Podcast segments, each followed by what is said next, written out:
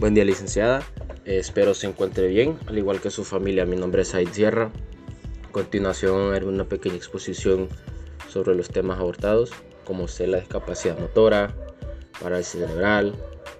También voy a hablar un poco sobre lo que es la espina bífida. También por último lesiones eh, medulares. Para entrar un poco en contexto sobre la discapacidad motora, es la limitación falta de control de movimiento ya sea de funcionalidad y de sensibilidad, es decir, que esto impide realizar eh, las actividades diarias o cotidianas eh, de una manera independiente. Es decir, que estas personas eh, necesitan ayudas de terceros. Sin embargo, solo padecen una pequeña parte de la población padece de discapacidades motoras. Poco a poco lo van incluyendo en la sociedad un ejemplo muy claro es en las escuelas que en un aula de 30 niños hay un, hay un niño eh, que padece de discapacidad motora. Eh, estos niños eh, necesitan una ayuda específica, un cuidado específico en el aula y una educación específica en el aula. También cabe recalcar que existen muchas discapacidades eh, que podríamos nombrar como parálisis cerebral, amputaciones, que padezcan de paraplegia, etc.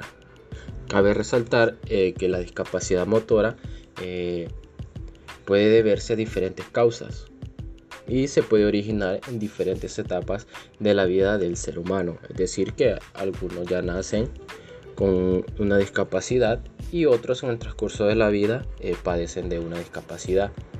Eh, las causas eh, por las que se dan. Podemos mencionar lo que son eh, factores congénitos, ya sean factores hereditarios o factores adquiridos en la etapa postnatal. Proseguimos al, diferente, al siguiente tema, que es parálisis cerebral. Para entrar en contexto de la definición de una parálisis cerebral, perdón, es un término usado para describir un grupo de incapacidades motoras producidas por un daño en el cerebro del niño que puede ocurrir en el periodo ya sea prenatal, perinatal o postnatal. Algo muy importante que mencionar es que la parálisis cerebral no es eh, progresivo, es decir, es decir que no se agravará cuando el niño eh, crezca, sea mayor, pero algunos problemas se podrán eh, notar en evidencia. Una de las causas provocadas por la parálisis cerebral eh, son lesiones o anomalías del cerebro. Otra que podemos mencionar es la mayoría de estos problemas ocurre a medida que el bebé crece en el útero. También podemos mencionar eh, que se pueden prestar en cualquier momento durante los primeros dos años de vida, mientras el cerebro del bebé aún se está desarrollando. Cabe resaltar que podemos mencionar las señales para, eh, para reconocer lo que son las parálisis cerebral, que es al nacer que un bebé con parálisis cerebral se ve flácido o, como, o lo podemos decir como aguado, es decir, que, no tiene una postura derecha o no puede tener una postura eh, normal como cualquier bebé, es decir, cuando uno tiene al, bebé se puede ir para adelante de su cabecita, sus brazos, no tiene una postura en sí. Otro, otra señal es que tiene un desarrollo lento, es decir, comparados a otros niños, el niño con parálisis cerebral se tarda mucho en levantar ya sea la cabeza, eh, le cuesta mucho sentarse porque se va hacia adelante o hace movimientos muy lentos comparados a un niño eh, sin parálisis cerebral.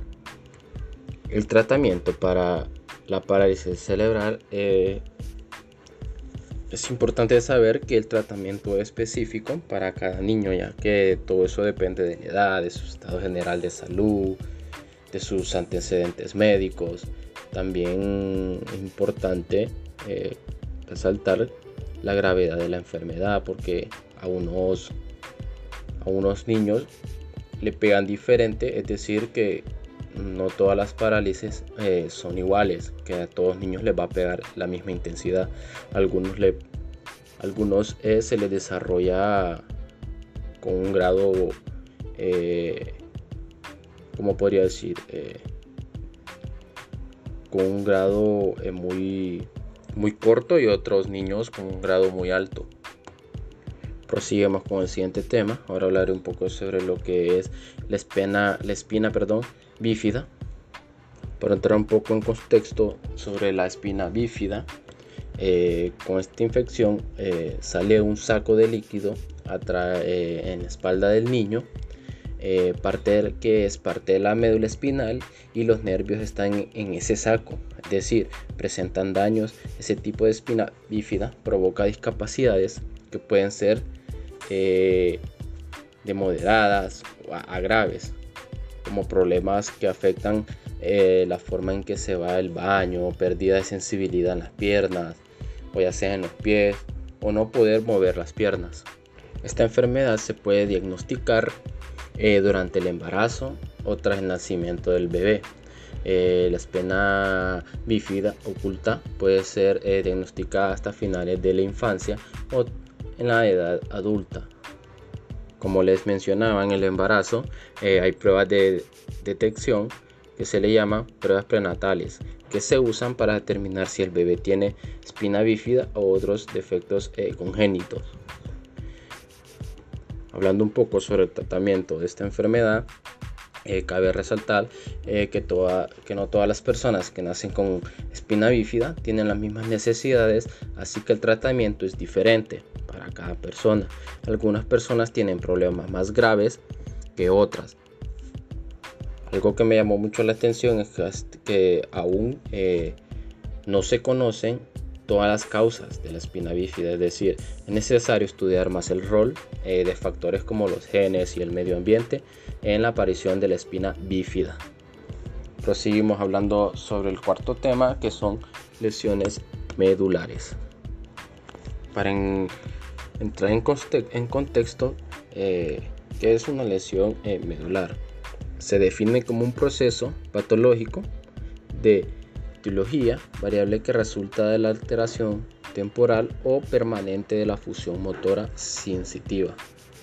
En otras palabras, es el daño que sufre la médula espinal que conlleva a déficit, perdón, neurológico con efecto a largo plazo, que esto persiste por toda la vida.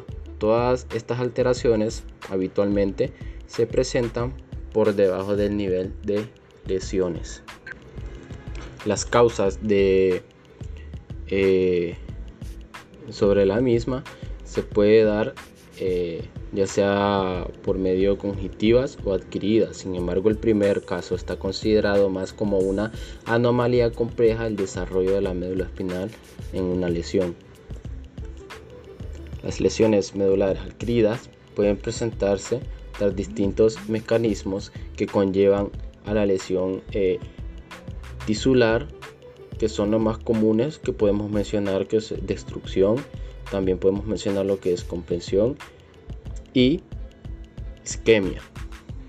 A una persona sufrir una lesión medular espinal eh, les puede provocar los siguientes signos o síntomas que son pérdida de movimiento, pérdida o alteración de la sensibilidad, pérdida del control de los intestinos o de la vejiga, también actividades de reflejos, también podemos mencionar lo que son cambios en función sexual, sensibilidad sexual y fertilidad.